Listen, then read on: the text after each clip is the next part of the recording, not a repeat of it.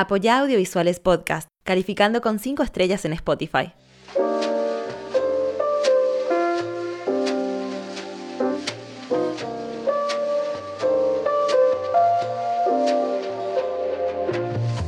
Hola, yo soy Sergio Colmán, soy guionista, script doctor, docente y eventualmente cuando tengo la oportunidad también realizador.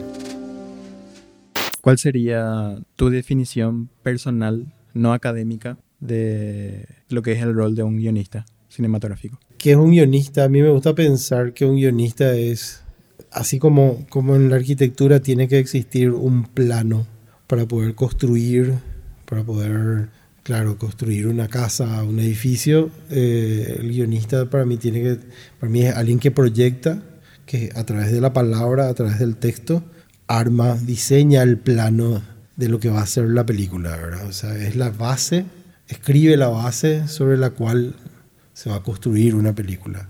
Y para mí siempre el guion es el punto de partida, no es, no es el fin, ¿verdad? El guion es algo que se va a convertir en otra cosa. El guion es eh, el puntapié inicial, el inicio, la base, que tiene que ser súper sólida para que a partir de ahí se pueda empezar a construir la película que, donde van a intervenir diferentes, diferentes factores, diferentes niveles creativos y cuyo resultado final puede ser, si el guion es bueno, si el guion es sólido, va a ser muy parecido a lo que está en el guion, pero si el guion no es muy, no es muy bueno, no es muy sólido, probablemente el resultado final va a ser bastante diferente a lo que está en el guion. o sea, va a quedar muy poco de ese guion en el resultado final porque la película pasa por varias escrituras. Eh, una segunda escritura que se da es el rodaje y hay una tercera escritura que se da en el, en el montaje. Entonces, eh, si el guion es sólido, si el guion realmente está, está muy bien cimentada las bases de ese guion, eh, se, va a se va a sostener hasta el final. O sea, uno va a ver el final de la película y va a decir, ah, ese guion está ahí. ¿Y cuál sería la definición de un script doctor? Eh, ahí me gustaría diferenciar entre un consultor y un script doctor.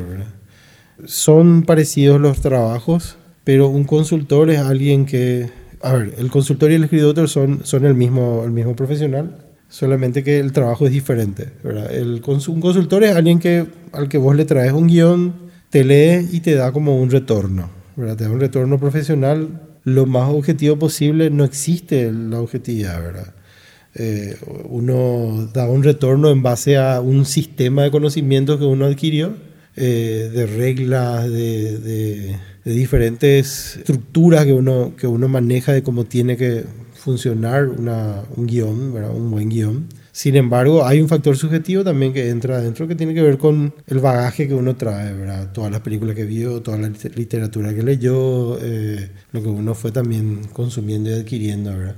Entonces, esas dos cosas, ese conocimiento técnico, eh, teórico y técnico, más el bagaje que uno tiene, en, en eso se, se, junta y uno da un retorno digamos, hablando de, de, los, de lo positivo y lo negativo que puede tener esa película, que le pueda servir al otro para que después se vaya a pensar en una, en una reescritura.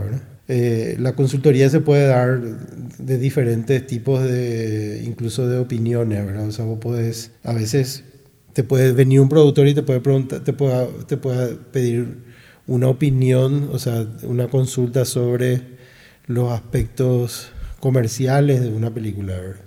O sea, quiere, quiere más saber si va a conectar con el público, ese tipo de cosas, más que saber si el guion es, es bueno. Entonces, ese sería como una... Entonces vos enfocás tu, tu consultoría en base a eso, ¿verdad? Pero la consultoría es una, es una situación de una sola etapa, digamos. Después el, el, el guionista puede llevar reescribir y te, te, vuelve a traer y eso sería otra consultoría. Y así se van haciendo. ¿verdad? Un script doctor sería hacer un acompañamiento del guion en un proceso. ¿verdad? Un script doctor empieza como una consultoría, o sea, te traen el guion, vos lees, pero vos trazás, vos le trazás, le armás un plan de reescritura. ¿verdad? Le trazás un, un plan de, bueno, vamos a juntarnos una vez por semana, tres horas, y cada sesión vamos a llevar una tarea de resolver una parte de la trama, algo hay que ver cuál es la problemática también del guion, ¿verdad? Eh, la reescritura se puede basar en diferentes, en diferentes cosas. ¿verdad? Eh, a veces el guion tiene una muy buena estructura, pero falta desarrollo de personaje, entonces nos enfocamos en desarrollo de personaje. O a veces falta problemas del conflicto, entonces nos concentramos en eh, desarrollar el conflicto, en esa reescritura. ¿verdad? O, qué sé yo, si el proyecto está súper avanzado, vemos qué pasa con los diálogos. Entonces, y eso es un acompañamiento hasta que se diga basta. ¿Quién dice basta? ¿El mismo guionista o el mismo escritor? ¿verdad? O sea, llega un momento en que uno tiene que cerrar también esa etapa de, de reescritura porque si no es eterna. O sea, el proceso creativo y de un guion puede ser infinito. Porque uno, cualquier creador, escritor, nunca de hecho va a estar conforme con su relato y siempre va a tener dudas de lo que funciona y lo que no funciona. Entonces, en algún momento uno mismo o el escritor se tiene que decir, bueno, esto es, esto es así, ¿verdad? De hecho, lo primero que se traza lo es un proceso de corto y limitado. Hasta acá llegamos, tantas sesiones hacemos y vemos cómo, cómo estamos hasta ahí, ¿verdad? Y ese sería, o sea, es un acompañamiento eh, más en el tiempo, más pormenorizado. Incluso se puede hacer en base a un guion no escrito aún. Alguien tiene un tratamiento ¿verdad? Y está empezando a escribir y no puede avanzar, ¿verdad? Que eso es como muy normal. Entonces eh, esa persona trae y, bueno, empezamos a ver cómo podemos avanzar. Entonces ahí le, le, le, le vamos dando tareas ¿verdad? para que escriba tales escenas claves, ¿verdad? que haga una escaleta. ¿verdad? Hay que ver cuál es el proceso que le funciona también al otro. Es casi un, como un, odio usar la palabra, pero es como un coach de, guion. Pero ayornando un poco a lo, a lo que está de moda, ¿verdad? Eh, o un tutor también, se puede decir. Entonces, ese, ese es como el, la diferencia entre un consultor y. Son la misma persona, ¿verdad? Son el mismo... De hecho, la, consultoría es como la primera etapa de, empezar a hacer un script doctor. Pero no todos optan por hacer un script doctor. De hecho, eh, es muy difícil que se elija esa opción porque eh, claro, significa estar supeditado, supeditar tu proceso, eh, perdón, acomodar tu proceso a, a, un, a un, al otro. Eh, y somos nosotros, o sea, no, no sé si hay mucha gente que, que, se estructura muy bien en su proceso creativo, ¿verdad? Todos escriben cuando pueden, la mayoría se dedica a otra cosa. Entonces, cuando tiene tiempo de escribir, escribe. Entonces, cuesta decirle, bueno, vamos a venir una vez a la semana y vas a llevar el fin de semana esta tarea y el próximo miércoles me vas a traer esto escrito, ¿verdad? O sea, es como cuesta eso.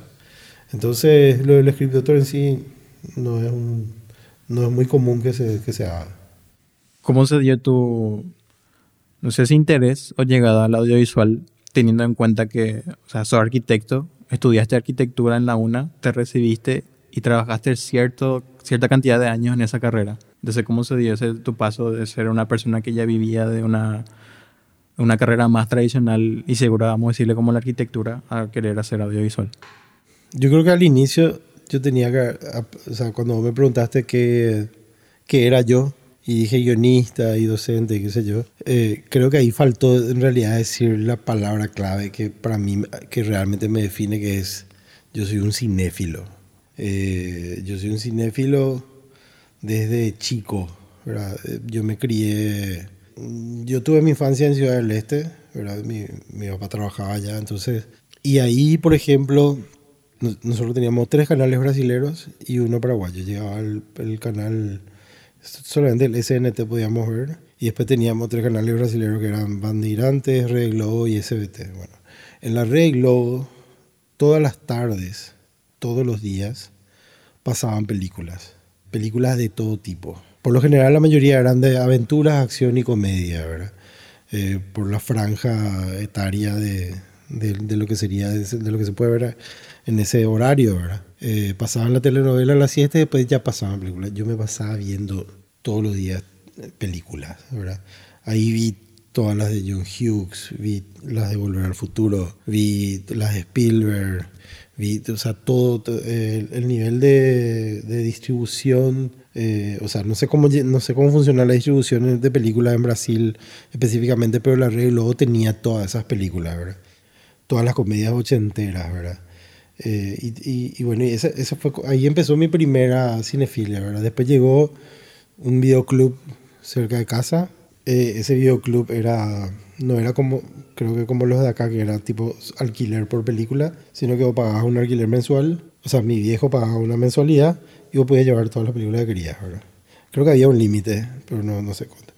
Y ahí entró mi segunda cinefilia donde empecé a ver otras películas, ¿verdad? Empecé yo a elegir, ya no veía más lo que daba la tele, y ahí empecé a ver otras cosas, tipo Terminator, eh, películas de terror, Hellraiser, Chucky, o sea, empecé como a consumir cosas que yo decía, ah, mira esto, y no, no, es que la gente del videoclub me censuraba ni nada porque tenía 12, 13 años, ¿verdad?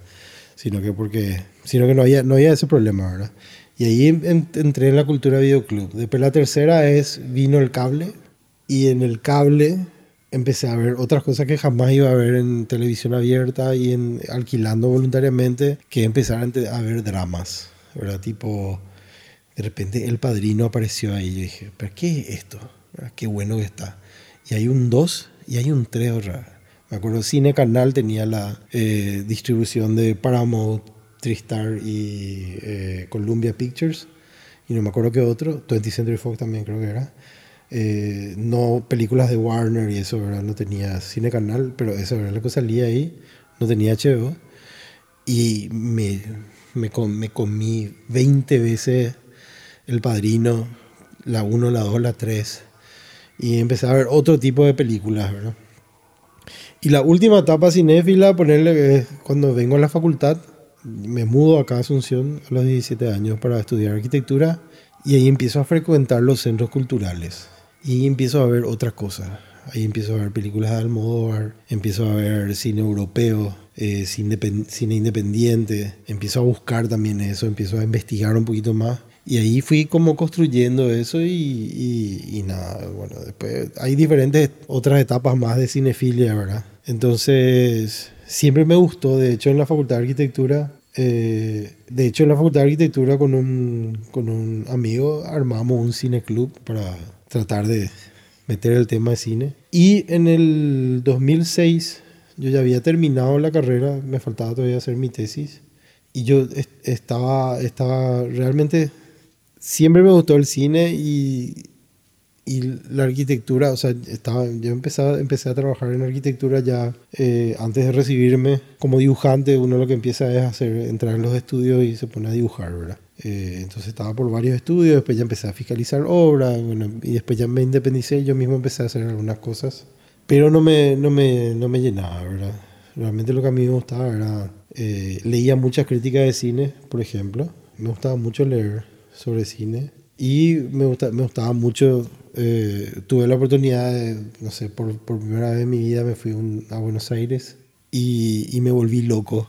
Con, me encontré con tiendas donde se vendían películas y donde vos tenías el acorazado Potienkin, tenía películas de Fassbinder, tenía eh, cine clásico francés, eh, cine ruso, toda una colección de Kurosawa. Me compré toda una colección de Kurosawa. Y después tenía comiquería, ¿verdad? Otra cosa que entre paréntesis también tengo que decir que yo soy muy, muy comiquero, ¿verdad? De los 10 años más o menos que justamente en Brasil mi papá me traía las historietas y...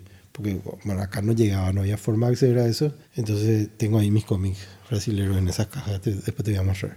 Y era muy comiquero, entonces una, uno de mis puntos, uno de los momentos así, esto es muy consumista, ¿verdad? Pero pero bueno, qué sé yo. Uno para formarse en este mundo tiene que consumir, ¿verdad? Es una mierda. Tiene que invertir, gastar plata, pero, pero uno tiene que únicamente consumir, ¿verdad? Y llego allá y me encuentro que hay tiendas de, de cómics, ¿verdad? Ni qué decirlo de libros, ¿verdad? Los, los libros, otra locura, ¿verdad? Yo me acuerdo que nunca, nunca he gastado tanto dinero en mi vida cuando la primera vez que me fui a Buenos Aires creo que tuve que hacer todo un sistema para tratar de meter en la, en, la maleta todas las cosas para poder pasar, ¿verdad? Porque traje libros, historietas y películas, traje muchísimo. Y ahí me di cuenta que había todo un mundo, ¿verdad? Y una cosa que me fascinó, eh, yo compré una historieta que decía eh, que era El retorno del caballero nocturno de Frank Miller, ¿verdad? En la contratapa decía la mejor pieza de arte cómic ya escrita, firma Stephen King. Yo decía, espera un poco, ¿qué pasó acá? Stephen King me suena. ¿verdad? Entonces me voy y yo digo, ah, claro, él es el que escribió eh, It y él es el que escribió Carrie, ¿verdad? Y yo me acuerdo que Carrie, yo me acuerdo muy bien de Carrie porque Carrie era, o sea, era de Brian De Palma y Brian De Palma era un director que me gustaba muchísimo, ¿verdad? O sea, Los Intocables, eh, Misión Imposible, bueno, Scarface, ¿no? ¿Qué es Scarface? Sí, es Scarface y después Carlitos Way, ¿verdad? Y dice, ah, mira, qué bueno De Palma, qué loco, bueno. Eh, y conecté ahí con eso, ¿verdad? Y después un día viendo Los Intocables, Batman, Stephen King, De Palma, ¿verdad? De Palma veo el- el- la escalinata, ¿verdad? la secuencia de, del, del bebé que se cae por la escalera y digo, pero esto es, claro, esto es el acorazado de Potenkin, ¿verdad? Entonces me voy, agarro porque compré yo el acorazado de Potenkin veo la secuencia de la escalinata de Odessa y digo, "Ay, mira, acá está esto. ¿Y dónde más yo vi esto? Y esto también yo vi en una película que analicé para mi tesis, que se llamaba Brasil. Ahí, a otro paréntesis, ¿verdad? La única forma de egresar en la facultad era hacer una tesis que tenga que ver con cine. Entonces hice una tesis que hace una analogía entre el cine y la arquitectura. Entonces con esa excusa, eh, lo que hice yo también fue, esa fue una excusa para formarme. ¿verdad? Empecé a hacer talleres, empecé a buscar libros, empecé a leer muchísimo sobre, mucho sobre teoría cinematográfica por sobre todo, ¿verdad? Pero también libros de guion, hice talleres de guion, hice talleres de realización, de producción. Eh, fui, fui armando como mi... Y todo eso con la excusa de la tesis, ¿verdad? Y bueno, y al final terminé esa tesis y presenté, ¿verdad? Bueno, entonces eh, ese viaje, ¿verdad? De, de- de- de- del cómic a la cora, de Batman a Einstein, ¿verdad? Que no tienen, o decir, ¿cómo llegas vos de una cosa a otra? Y es por la cinefilia, ¿verdad? Es por la, es ese tipo de magia que, que, que uno, capaz hoy ya no hace tanto, porque ya tiene todo procesado en internet, ya hay un tipo que, no quiero, no quiero entrar en modo viejo boomer, pero, pero pasa un chi- uno pierde un chiqui eso hoy, eso de ir descubriendo. Che, mira poco acá, él, él escribió esto y después esta película hizo y es un homenaje a esta película porque ya tenemos cientos de millones de videos de YouTube donde te explican ese tipo de cosas, ¿verdad? Eh, y yo siempre creo que eh, los procesos uno tiene que hacerlo, ¿verdad?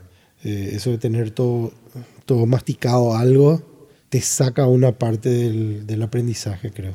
Pero bueno, no me, no me quiero ir por las ramas. Entonces, en el 2006 me viene una, se hace una, la Unión Latina con el Cabildo hace una convocatoria a un taller de guion. Eh, unas becas van a- se va a hacer acá. Es latinoamericano y eh, había que presentar un guion, yo no sabía cómo se escribía. Busqué en internet, más o menos encontré un formato así y escribí y mandé. El profesor se llama Michel Marx, que es un guionista, dramaturgo, no, no, no sé si es dramaturgo, no creo que es guionista nomás. Francés, muy conocido. Y entré, ¿verdad? Entré y, y ahí en ese curso eh, se me abrió una cantidad de, de posibilidades, ¿verdad? De, de- de cómo funciona, cómo funciona el cine y, y cómo se escribió un guion y todo eso. Entonces a partir de ahí ya empecé a, a formarme más y a profundizar más, ¿verdad? Mientras tanto todavía seguía yo trabajando en arquitectura, ¿verdad? Hasta que en el 2008 más o menos ahí eh, decidí directamente dejar ya todo lo que tenga que ver con, con la arquitectura y meterme de lleno con esto. ¿verdad? ¿Por qué en el 2008? Porque en el 2008 se abrió la carrera de cine del IPAC. En el 2008 me escribo yo a la carrera de cine del IPAC. De hecho, hay un grupo eh, muy lindo de, de gente que hoy está haciendo cosas que, que estuvo en ese primer grupo. Y en esa carrera estuvimos con mi grupo más o menos un año y medio. Pero antes de eso tuvimos la oportunidad de conocerla a Renate Costa. Renate Costa estaba estudiando en España y ella armó una página que se llamaba El Pororo.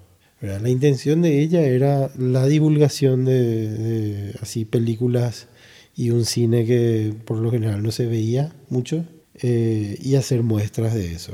Ella estaba en España y vino y justamente pidió ayuda con gente, estudiantes de cine del IPAC.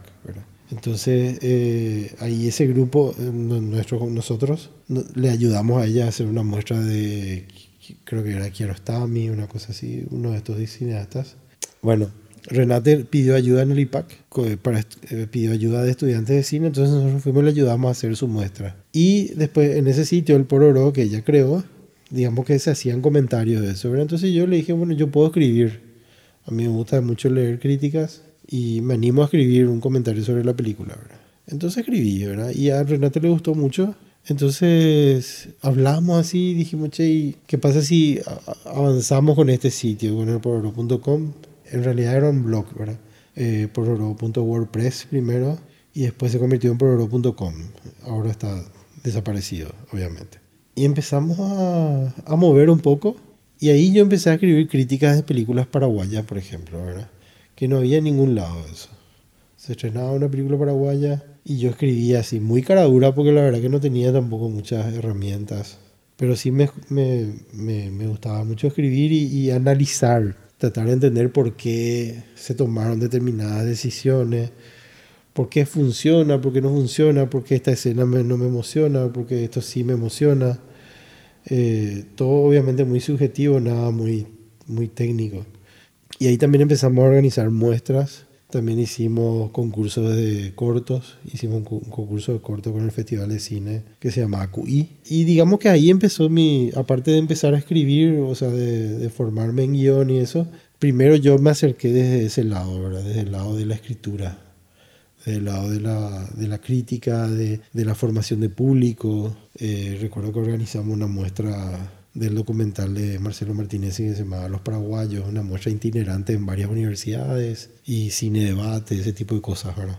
Después colaboré también con el Festival de Cine, cuando el Festival de Cine necesitaba gente, yo me apunté y durante dos años más o menos escribía los textos y las críticas para el, para el boletín del festival y eso. Quiero volver un poco a lo que fue tu tesis. No sé si te, gustaría rememorar. Quiero saber, o sea, no profundamente, sino en ese trabajo de investigación que hiciste, cuál, cuáles fueron los principales paralelismos que encontraste con respecto a la arquitectura y, al cine. Para plantear una tesis, eh, uno necesita un paradigma. ¿verdad? Entonces yo lo que necesitaba era un, un paradigma que me permita justamente dos disciplinas diferentes encontrar elementos en común a través de un método. ¿verdad? En este caso, eh, yo encontré eso en Aristóteles ¿verdad? y encontré en la poiesis. El concepto de poiesis tiene que ver con modo de producción. El modo de producción en sí no se refiere a la producción así tal cual nosotros entendemos en el cine, sino que se, en el modo de producción o poiesis se, eh, se entiende como el sistema, el conjunto de acciones y de procesos que uno hace para la creación. Entonces en, ese, eh, en esa poiesis yo lo que hice fue una, una, un sistema un sistema en el cual establecía las diferentes formas de, en las que puedo comparar el cine. ¿verdad? Por ejemplo, estaba desde el aspecto estético. Tanto la arquitectura como el cine responden a un espíritu del tiempo, a un pensamiento, a una tendencia cultural y social y determinados elementos eh, existen en común. Por ejemplo, existe un cine clásico. Existe un cine clásico que tiene una estructura narrativa súper cerrada, súper armónica y medida, ¿verdad? Haciendo una analogía con la arquitectura, la arquitectura clásica tiene ese mismo sistema cerrado armónico, ¿verdad? Tiene la sección áurea, tiene todo un sistema de, de elementos y de diseño en base a un canon. Entonces hay una, se puede hacer una analogía estética entre el cine y la arquitectura clásica, por ejemplo. Llega un momento en que hay una ruptura, llega el cine moderno y también llega la arquitectura moderna. La arquitectura moderna es un manifiesto donde aparece la visión del autor en la arquitectura y en el cine también. Y, y la arquitectura moderna en sí y el cine moderno en sí implican eh, romper, implica, implican eh, eh, de alguna manera revisar y tener una mirada eh, revolucionaria eh, sobre, la, sobre lo clásico. Entonces ahí nosotros es lo mismo, no es lo mismo obviamente, pero yo puedo hacer una analogía entre Le Corbusier y Godard perfectamente. ¿verdad? Entonces eh, después hay una arquitectura postmoderna. Una arquitectura postmoderna es una revisión de lo clásico desde la mirada moderna y, y armar una especie de, de diversidad de, de eh, visiones estéticas ya, ¿verdad? La, la posmodernidad es como... Y, y, ahí yo puedo hacer eso mismo con Tarantino. ¿Qué es Tarantino? Tarantino no es otra cosa que la revisión eh, de lo clásico y lo moderno mezclado dentro de una estructura fragmentada, ¿verdad? Que es la característica final, principal del cine, de la arquitectura postmoderna, la fragmentación. Uno ve el, el deconstructivismo, no sé si el deconstructivismo de Frank Gehry, ¿verdad? Que uno ve esos edificios que parecen que, que, que, a modo de chiste digo nomás, ¿verdad? Parece que agarraste un papel, arrugaste y tiraste ahí y eso es tu edificio, ¿verdad? Bueno, el cine se convierte de repente en Peter Greenaway, ¿verdad? Peter Greenaway que empieza como a pegar planos dentro de otros planos eh, y con, con, diseños y con cosas así, ¿verdad? Empieza como a, a, existir en el cine, existe un cine postmoderno, esa es una analogía estética, ¿verdad? Después está la analogía desde, desde la forma de producir, eso que te decía al inicio, vos tenés, para hacer una película necesitas un guion primero primero haces una, una, sinopsis, un tratamiento, una cosa así. En la arquitectura tenías que hacer primero un boceto. Tenés un cliente que te pide que le diseñe una casa, acá tenés en cine un cliente que te pide que le escribas un guion. Él te dice quiero un edificio de departamento de tres pisos y acá él te dice quiero una película de terror. Entonces, ah bueno, entonces empezamos a hacer unos bocetos acá, una sinopsis, mira, esta es la historia y acá yo te digo, mira, esto más o menos puede ser un croquis de lo que puede ser. Ah, buenísimo, avanzamos te hago acá el, el, plano, yo estoy gesticulando y esto no es para nada audio, ¿verdad? Pero eh, a mi izquierda está el cine, a mi, derecha está la arquitectura, ¿verdad? Eh, por, en arquitectura te piden que le hagas el plano en la casa y en cine te piden que, que le hagas un guion. Una vez que tenés el plano y tenés el guion, hay que conseguir dinero para hacer, para hacer las dos cosas. Hay que construir. Se necesita alguien que se encargue de eso. Se necesita acá en arquitectura un director y en cine se necesita un director. Y, y, a partir de ahí se empieza el proceso de construcción donde eh, en el caso de la arquitectura, si bien en el plano ya hay, o sea, ahí hay una diferencia sí más en el proceso, que un plano obviamente uno puede modificar cuando construís, ¿verdad? Porque una de las cosas por la cual yo también me, me alejé de la arquitectura tiene que ver con que si yo en arquitectura fallo, se puede caer, se puede caer una casa y se puede morir alguien, ¿verdad? En cambio, si yo hago una mala película no se muere nadie, ¿verdad? Entonces yo creo que ahí el nivel de responsabilidad es, es un poco diferente. Entonces, eh, claro, entonces vos, acá sí el guion se puede, se puede ir cambiando de repente, ¿verdad? Acá no, pero, pero hay una visión, ¿verdad? Acá el, el arquitecto decide los colores, el tipo de piso, todo el, el, acabado estético de repente, el interiorismo, ese tipo de cosas. Eh, y acá también hay un director que va decir, tomando ese, ese tipo de decisiones de arte, qué sé yo. Y después finalmente, como resultado final, y ahí viene mi tercera analogía, que, esto, que, que es todavía más defumado, ¿verdad? Y te juro que no fumé nada, pero que es la habitabilidad. La experiencia del espacio. La experiencia del espacio, exacto. Que acá vos tenés el, la arquitectura, claro, viene alguien y va a habitar. Y el cine, desde el concepto que yo estuve estudiando justamente, Aumont, por ahí te voy a mostrar después.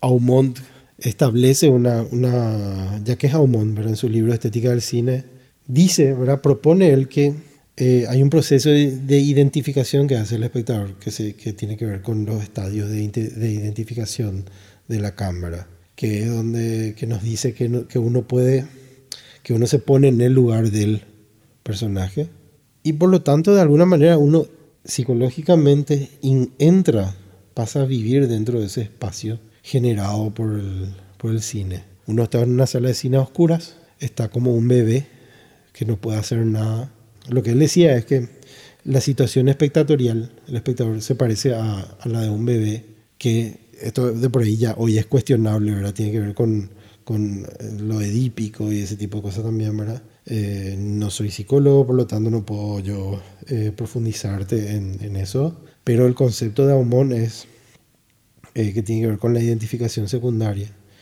que dice que el bebé está enamorado de la madre, ¿verdad? O sea, la madre es su afecto, su deseo. Y el bebé está ahí y no, no puede hacer nada porque no se puede mover, todo, se mueve poco, no puede, ¿verdad? Su única herramienta es el llanto. Y dice según Aumont, ¿verdad? Que luego aparece, interviene el padre, que es también una figura de afecto para la madre con la que el bebé tiene que competir. Entonces lo que hace el bebé, como el bebé no puede hacer nada para eliminarle al padre, lo que hace es se pone en el lugar de. Eso a eso, se le, eso se le llama identificación secundaria, ponerse en el lugar de. ¿Sabes cómo funciona también eso con los fans? Llega un momento en que uno se, se, pone, se pone en el lugar del ídolo. Tiene varios niveles. Primero le querés matar al ídolo. ¿verdad? Claro, está, está el, que, el, que, le quiere matar al ídolo y está el que se pone de que se viste como, quiere ser como, ¿verdad? Eh, tiene como esto, probablemente tiene diferentes etapas, es mucho más complejo lo que estoy diciendo. Pero en principio lo que plantea Humón es que al ponerte vos en el lugar de, estás habitando ese espacio. Una película es lo mismo. Una película, vos tenés un sistema que está dentro de una pantalla que vos no podés hacer nada para cambiar. Vos sos un espectador que está ahí, la sala está oscura, entonces automáticamente, no estoy hablando de los procesos de empatía y ese tipo de cosas, estamos hablando de procesos más bien estéticos, narrativos, eh, que hacen que uno entre dentro de la película. Entonces esa idea de que uno se identifique como el personaje y que esté habitando el espacio cinematográfico, a mí me permite generar una analogía con la habitabilidad en el espacio arquitectónico. Entonces nosotros tenemos acá elementos de puesta en escena en, el cine, eh, perdón, en la arquitectura, como por ejemplo el fuera de campo. En la arquitectura, ¿qué es el fuera de campo? Un baño social. O entras a la casa y ¿qué es lo que se esconde por lo general, el baño social. Vos entras y está apartado. O sea, vos no entras y ves así directamente. Una casa mal diseñada, ponerle, ¿verdad? Vos entras y ya ves directamente el baño, eso está mal, ¿verdad? Eh, entonces ponemos fuera, fuera de campo. Hubo una tesis de, de unos eh, colegas de la católica, muy amigo mío también, que también hicieron, ellos hicieron antes, yo tomé también cosas de su tesis, o sea, ellos me, me ayudaron ellos hicieron una analogía con el montaje. Ellos decían que la teoría de ellos es que en el cine había montaje, eh, perdón, en la arquitectura había montaje. ¿verdad? Entonces, eh, y se fundamentaban justamente en la idea constructivista de Einstein, ¿verdad? de esto de, de ir armando, de justaponer elementos para producir un sentido, en el caso de la arquitectura, un espacio. Yo extendí un poco eso para, por ejemplo, establecer analogías de cómo, qué sé yo, en el cine vos podés en el cine hay un espacio que es el, de, en el que habitan los personajes y después está el plano, donde se utilizan colores, se utilizan eh, composiciones, se utilizan movimientos de cámara, se, utilizan recorridos. Así como vos recorres el espacio de la arquitectura, en el cine vos recorres también, viajas también a través de la cámara con los protagonistas. ¿verdad? ¿Cómo sería el montaje en la arquitectura? Una vez que vos vas cambiando de espacio, vas cambiando prácticamente de escena, ¿verdad? Y, a veces incluso dentro de un mismo espacio vos tenés diferentes tipos de cuando la arquitectura es así, cuando se juega mucho con la luz y con el, con el espacio interior, eh, vos tenés que sé posibilidades de, de tener diferentes texturas dentro de un mismo espacio, diferentes colores dentro de un mismo espacio. Bueno, eso es un proceso de eh, montaje que uno está haciendo en la percepción espacial. Eso analogía, podemos hacer análogo al cine también, ¿verdad? Ahí te darás cuenta que yo traté de huir del primer, el primer acercamiento más fácil que hay entre el cine y la arquitectura, que es la dirección de arte. Que ya había mucho texto sobre eso. De hecho, yo me entrevisté con un escritor arquitecto, eh, también cineasta, que se llama Jorge Gorostiza, que, hizo, que escribió un libro que se llama Arquitectura y Cine, ¿verdad? y que yo usé como base también para para investigar, ¿verdad? Y él abre todos estos puntos, ¿verdad? Abre la analogía estética, abre también la posibilidad de, que se parezcan como trabajo, digamos, como producción, pero él finalmente se enfoca en la dirección de arte, ¿verdad? Como principal relación. Entonces, si bien dejaste la arquitectura, podemos decir que la arquitectura nunca te dejó porque todo lo que fuiste aprendiendo, de cierta manera hasta hoy en día seguís aprendiendo gracias a estas analogías. Yo quiero creer para que mis 6, 7 años de universidad no hayan sido en vano. No, nunca hay que, nunca hay que arrepentirse de nada, ¿verdad?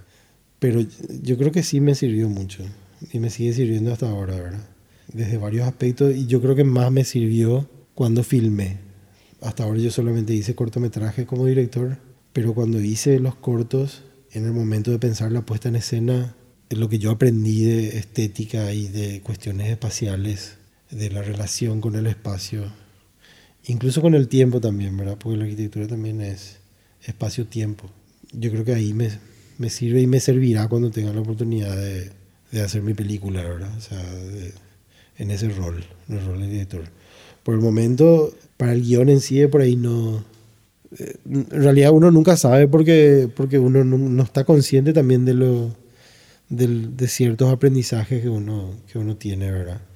Que, que cuando uno empieza a crear o lo que sea o a escribir, van, van surgiendo nomás. ¿verdad? Por ejemplo, claro, la cuestión histórica, ¿verdad? Nosotros, historia de la arquitectura es algo que, que sí me sirvió para escribir. Yo escribí un guion que está situado en la guerra del Chaco y luego escribí otro guion que también está situado en, en la posguerra de la Triple Alianza, ¿verdad? Entonces, eh, tener el conocimiento, la experiencia de estudiar historia de la arquitectura paraguaya, colonial, postcolonial, etcétera, te permite mucho más rápidamente, capaz, cerrar ideas, conceptos, ubicar espacialmente, establecer situaciones, locaciones. Yo creo que yo pienso que todo sirve siempre, ¿verdad? Cuando llegué recién a Asunción, mi vida era andar en colectivo, era trasladarme todos los días de la universidad a la casa de mi abuela, que es donde me quedé yo a vivir y era prácticamente, yo diría que eran como tres horas de viaje por día, ida y vuelta, y a veces me iba a estudiar a Capiatá con un compañero, eh, volvía a la madrugada y eso, y para mí eso fue fundamental para lo que hoy es escribir, por ejemplo, porque a mí me permitió sentarme en ese lugar y observar a la gente, observar a la gente, cómo se comportan, cómo, cómo están cuando están enojados, cómo están cuando están cansados, qué tipo de personas sos a las 7 de la mañana y qué tipo de personas sos a las 7 de la tarde y es, yo creo que si hay algo que de por ahí la universidad también me despertó, pero capaz era algo que yo ya traía también, ¿verdad? Por eso me decidí por ese tipo de carreras. Una sensibilidad, ¿verdad? O sea, la empatía, observación. La arquitectura es de hecho eso. Uno puede ser arquitecto eh, y no observar el mundo, la realidad, el ambiente, la gente. O sea, no, es, no es por nada que un arquitecto estudie también sociología y un cineasta debería estudiar sociología, por lo menos estar sensible a los aspectos eh, sociales.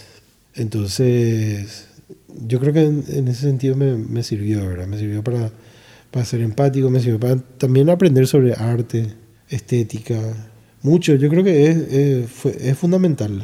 Para, para mi formación al menos es fundamental. Entonces, sí, no me arrepiento es un tiempo que por ahí yo digo, ah, que me hubiese aprovechado para directamente estudiar ya cine, ¿verdad? O sea, son como 6, 7 años que uno dice, ah, podía haber ya aprovechado. Sí, porque también uno se mete medio, medio viejo, ¿verdad? O sea, uno tiene siempre la sensación de que llegó tarde. Y esa es una sensación medio, medio argel.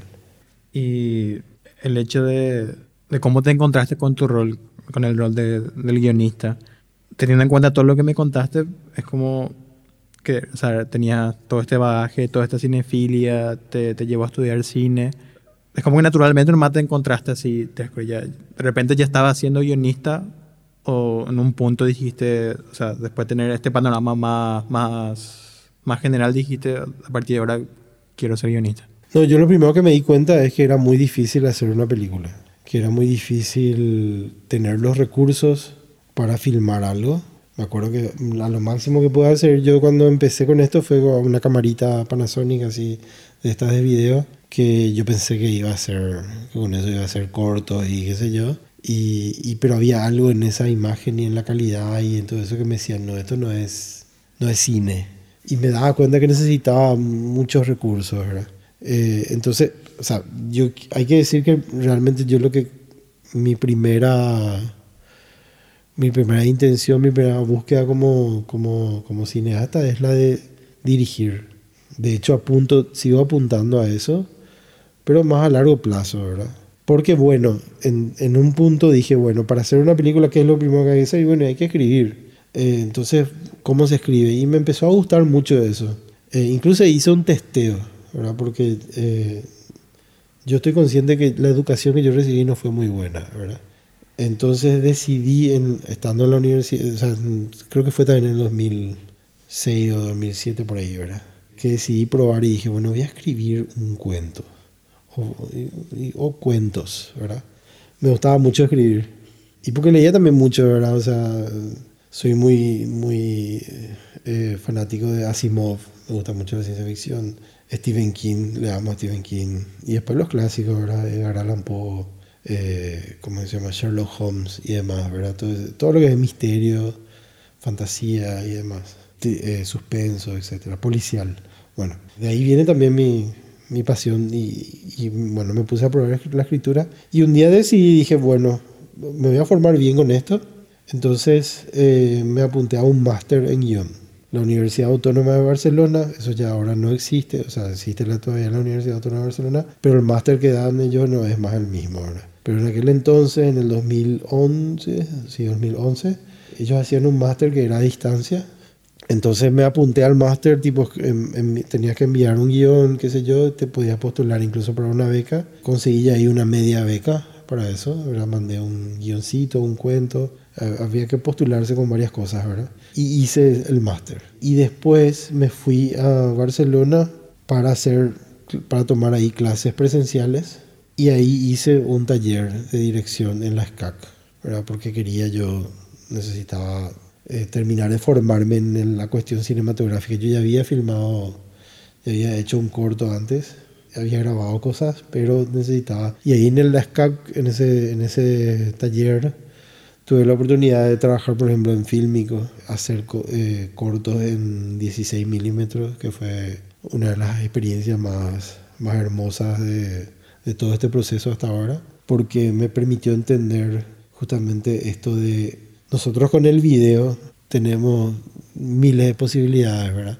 Más todavía ahora que no hay más cinta, ¿verdad? Ahora ya tenés datos nomás, ¿verdad? Descargar y después cambiar la tarjeta y puedes seguir filmando todo lo que quieras, ¿verdad?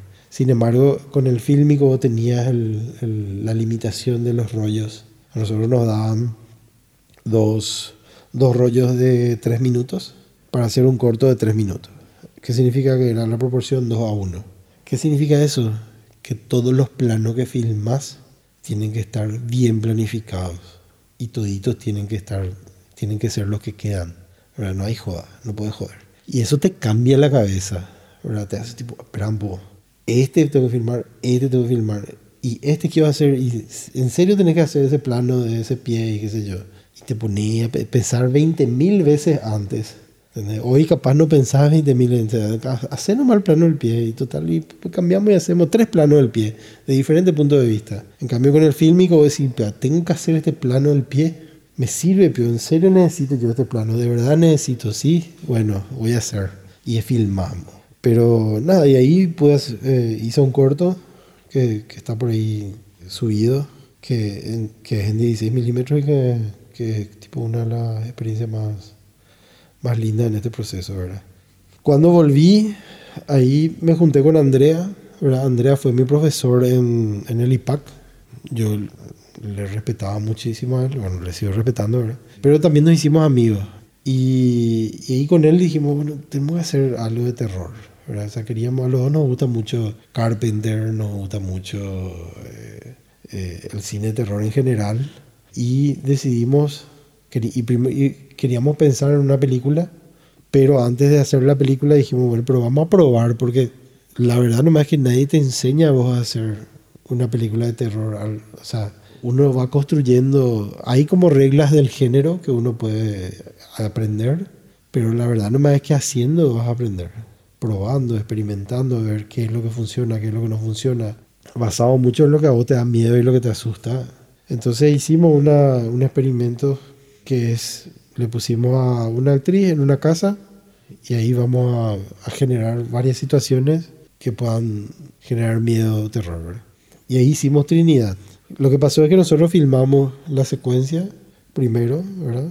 Toda la secuencia y empezamos a mostrarle a la gente. Y eh, tipo, y hacíamos visionados, ¿verdad? Eh, en primer lugar, ¿por qué? Porque teníamos dos versiones del corto. Una versión era la versión que le decíamos la versión americana, que era mucho más rápido, con mucho más ritmo, con muchos sustos. Y después estaba la versión europea, que era lenta, larga. Entonces le mostrábamos a la gente las, las vers- diferentes versiones para ver cómo reaccionaba, ¿verdad? El resultado final es una mezcla de las dos versiones más o menos, pero es medio casi la versión europea, ¿verdad? Porque la verdad que es muy largo el corto para... O sea, dura 20 minutos, es muy largo ya. Bueno, o sea, hoy le sacaría la mitad por ahí, ¿verdad? Al corto. Pero en aquel entonces con eso nos conformamos. Y, pero no era un corto, era un teaser para tipo decir, bueno, esto podemos hacer, queremos hacer una peli de terror, ¿verdad? Y como a todo el mundo le gustaba y todo el mundo nos decía, che, pero ¿por qué no, no, no cerrás esto como un corto? Y ahí nos convencimos, ¿verdad? Y hicimos, hicimos diferentes... O sea, yo en base a esa secuencia escribí, digamos, unas secuencias de falso documental para cerrar la historia eh, y metimos a modo de intro esa secuencia para darle tipo una, una forma cerrada. Entonces se convirtió en un corto. Y ahí empezamos a tirar así de cara dura a, algunos festivales. Y entró en varios festivales. Eh, en algunos no entró por la duración.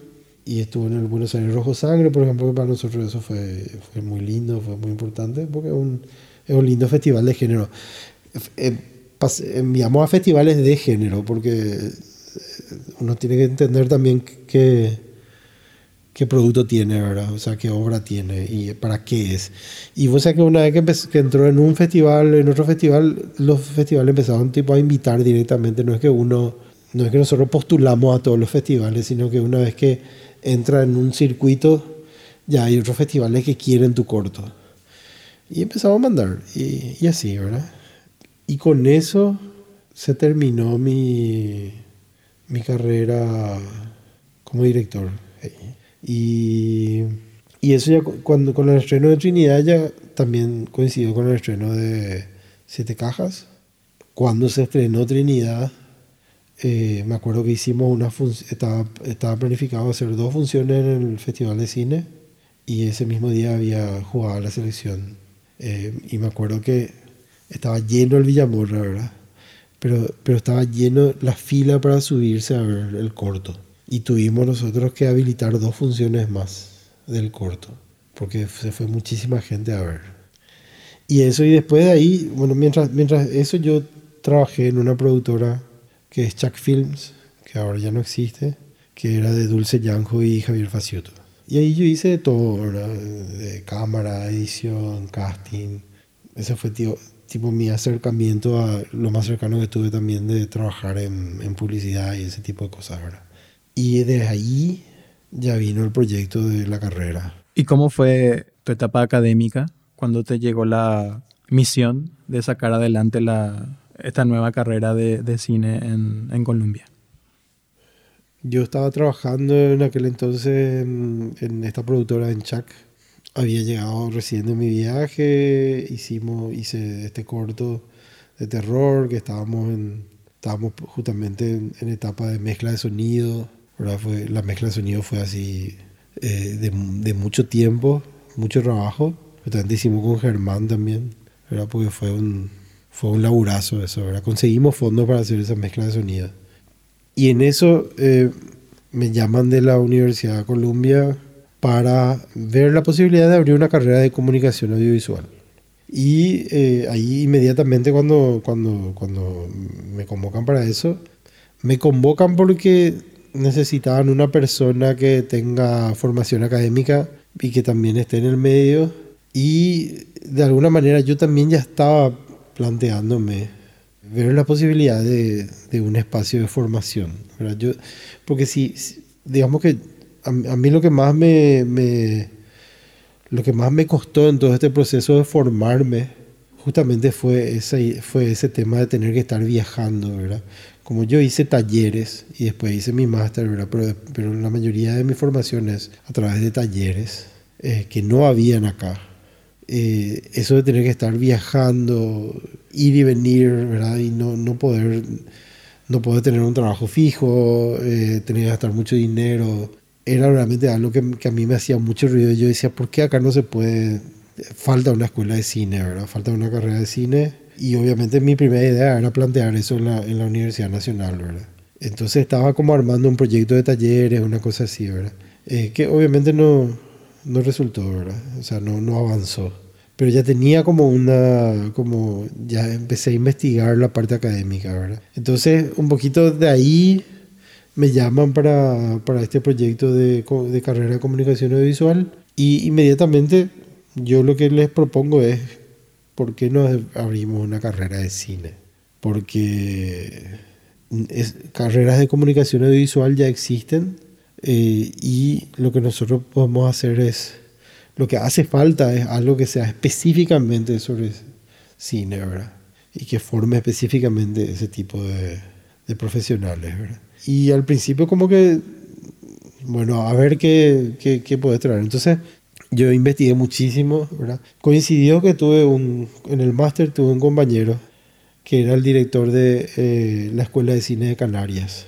Y con él, él me ayudó mucho, me asesoró mucho, incluso hicimos un convenio para eh, que me asesore con la malla curricular y hacer tipo un trabajo de, de ida y vuelta. Yo también accedí a, a, la malla curricular de, de, de esa escuela de cine y a partir de ahí también empecé a ver otras, empecé a investigar también otras mallas curriculares regionales. Empecé como a armar un proyecto y les presenté a ellos, ¿verdad? Y se animaron, ¿verdad? me, me, dijeron que sí. Y en el 2012, a finales de 2012, se estaba lanzando la carrera y a partir del 2013 empezó a funcionar. Eh, uno de los primeros problemas que teníamos con la carrera, aparte de que hay que tener una infraestructura y que es un costo muy elevado eso, es la cuestión docente. En primer lugar, está bueno aclarar que acá hay gente que puede enseñar, solamente que no todos tienen tiempo y no todos quieren también. Entonces no es como una carrera de administración o de arquitectura o de ingeniería que uno tiene miles de, opciones de docente. Acá tenemos contados por los dedos. ¿Quién te puede enseñar diseño sonoro? ¿Quién te puede enseñar? Dos personas acá.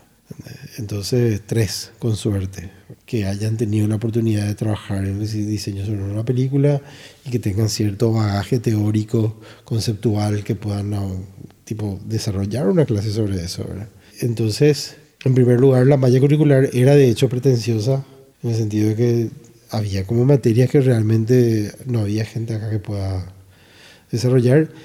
Y logré en, en los primeros años que la universidad me permita traer profesores de afuera para justamente cubrir esas, esas carencias en, el, en, la cuestión docente.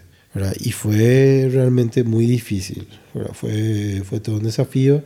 Y, pero hoy la carrera tiene ya 10 años y creo que mucha gente, hay mucha gente que se formó ahí que ya está hoy también eh, trabajando en el medio, desarrollando una carrera, gente que está afuera, eh, que, que, lograron eh, acceder a becas, que están continuando su formación, que están haciendo másters, eh, que después van a volver y van a, van a empezar a, también a, a, trabajar, ¿verdad? Entonces, yo veo como, como que fue abrir una puerta a la formación universitaria en cine, porque ya estaba antes del IPAC con su carrera de cine, ¿verdad? Pero era a nivel de instituto. Esto ya era a nivel universitario. ¿Cuál es la diferencia? La diferencia es que en el, el enfoque universitario yo lo que busqué es que, que, haya un enfoque humanístico. ¿Qué significa eso? Que en el primer año se estudia historia del arte, se estudia sociología, que se comunicación, hay diferentes, diferentes materias, semiótica más, más adelante, hay diferentes materias que, que complementan, que no son únicas y estrictamente cinematográficas, sino que forman parte de, un, de, un, construir un bagaje importante para el alumno, eh, para el estudiante y futuro cineasta, para que después todo lo que va a aprender de la técnica de hacer cine lo haga con, con pienso, lo haga con conciencia, con una cierta conciencia social, con empatía, lo haga con, con ese enfoque humanístico, ¿verdad? Entonces, ese fue como, esa fue mi mirada, y también otra mirada que yo planteé, que eso, nosotros todavía no estamos como para, viste que en, otras, en otras cinematografías regionales hay escuelas que tienen miradas, visiones, ¿verdad? Eh, no sé, por tirarte un ejemplo, la FUC eh, forma cineastas que en su mayoría tienen la mirada del cine de autor, ¿verdad? La INER capaz forma cineastas que, que, que están más preparados para la industria, ¿verdad? Que están más preparados para... se- probablemente también surjan ahí autores cinematográficos, pero también tiene como un enfoque más industrial, o al menos hasta donde yo tuve la oportunidad de conocer, ¿verdad? Y acá yo no quise establecer una mirada con respecto a eso, acá yo quise plantear, eh, como estás empezando recién esto, abrir que, que los alumnos puedan realmente conocer diferentes tipos de cine, di- diferen- diferentes formas de abordar el cine y que ellos después elijan, ¿verdad? Si quieren hacer Transformer o si quieren hacer eh, Velatar. ¿entendés? Tipo, si, si- hacia dónde van a ir, hacia dónde van a, enfocar su mirada, van a expresarse a través del cine, ellos van a elegir, ¿verdad? Pero lo que nosotros tenemos es la misión de abrirles el panorama y decirle todo esto existe, ¿verdad? No hay una única forma de hacer, ¿verdad? Obviamente uno tiene que enseñar también la estructura. O sea, esto se hace así, o sea, no puedo yo enseñar la técnica cinematográfica sin hablar del eje. ¿verdad? Uno puede salir sin manejar el concepto de eje en una puesta en escena, ¿verdad? Eh, o sea, ese tipo de cosas son súper básicas que todos tienen que aprender. De ahí a que después van a aplicarlo, van a romper o lo que sea, eso ya es, ellos son, son libres de hacerlo, pero, pero nosotros tenemos la obligación de enseñarle, ¿verdad? Que el guion, el guion clásico tiene tres actos, tiene un punto de giro, tiene un punto medio, tiene un segundo punto de giro, eh, y eso proviene, no proviene solamente de, de un libro de un tal Sid Field que escribió tal cosa, sino que proviene de algo mucho más antiguo que tiene que ver con la dramaturgia clásica que ya escribió Aristóteles, ¿verdad? O sea, entender todo eso que funciona como base, eh, que existe, que nosotros no podemos luchar contra eso, ¿verdad? Eso existe. Entonces, eh, y vos, si, a- si vas a formar gente en el área cinematográfica, tenés la obligación de enseñar eso. A mucha gente le molesta incluso, ¿verdad? Eh, gente odia que se le diga que tiene que escribir con una estructura de tres actos y que no sé qué, y te dice, ah, esa fórmula. No es una fórmula, es una forma. Una base. Claro, es una forma de contar una historia que, que todas las películas, o al menos la mayoría de las películas, tienen. Me, ¿Sabes que A mí me encanta usar el ejemplo de Las Herederas, eh, porque Las Herederas es una película bastante moderna en su, en su planteamiento estético, narrativo, eh, y bastante autoral, bastante personal, pero al mismo tiempo tiene una estructura súper clásica. Vos podés trazar una, un viaje del héroe con el personaje de, de- con la protagonista, ¿verdad? Eh, y, y podés hacer tal cual, o sea, vos podés hacer una analogía entre la estructura de, podés hacer perfectamente una analogía entre la estructura de Star Wars, de una, cualquier película de Star Wars y las herederas, por ejemplo, y funciona igual. Están todos bien ubicados los, puntos eh, dramáticos donde tiene que ser. Entonces, no es una, no es una fórmula que, que, te, que, te, que te limita, al contrario, es una estructura de cómo incluso funcionan los tiempos en cine. O sea, si uno se va a ver una película de una hora y media, el espectador espera que a los 10 minutos exista un evento catalizador y entienda el conflicto de la película. Porque pasa ese tiempo y el espectador ya empieza a pensar, hey, espera ¿esto de qué va? ¿Qué es lo que pasa en esta película, verdad? Sí, puede ser que sea una cuestión que, una costumbre que el mismo cine y la misma industria del cine en la historia fue construyendo esa, esa costumbre.